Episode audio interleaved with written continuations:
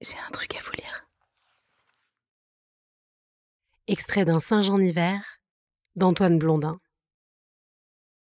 Si quelque chose devait me manquer, ce ne serait pas le vin, mais l'ivresse. Comprends-moi. Des ivrognes, vous ne connaissez que les malades, ceux qui vomissent, et les brutes, ceux qui recherchent l'agression à tout prix. Il y a aussi les princes incognito, qu'on devine sans parvenir à les identifier. Ils sont semblables à l'assassin du fameux crime parfait, dont on ne parle que lorsqu'il est raté. Ceux-ci, l'opinion ne les soupçonne même pas. Ils sont capables des plus beaux compliments ou des plus vives injures. Ils sont entourés de ténèbres et d'éclairs. Ce sont des funambules, persuadés qu'ils continuent de s'avancer sur le fil alors qu'ils l'ont déjà quitté, provoquant les cris d'admiration ou d'effroi qui peuvent les relancer ou précipiter leur chute.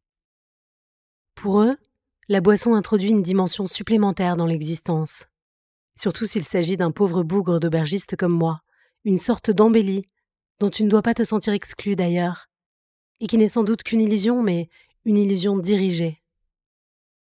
Voilà ce que je pourrais regretter. Tu vas imaginer que je fais l'éloge de l'ivresse parce que Fouquet traverse une mauvaise passe actuellement, et que ce garçon me plaît bien. En cela, tu aurais raison pour une bonne part.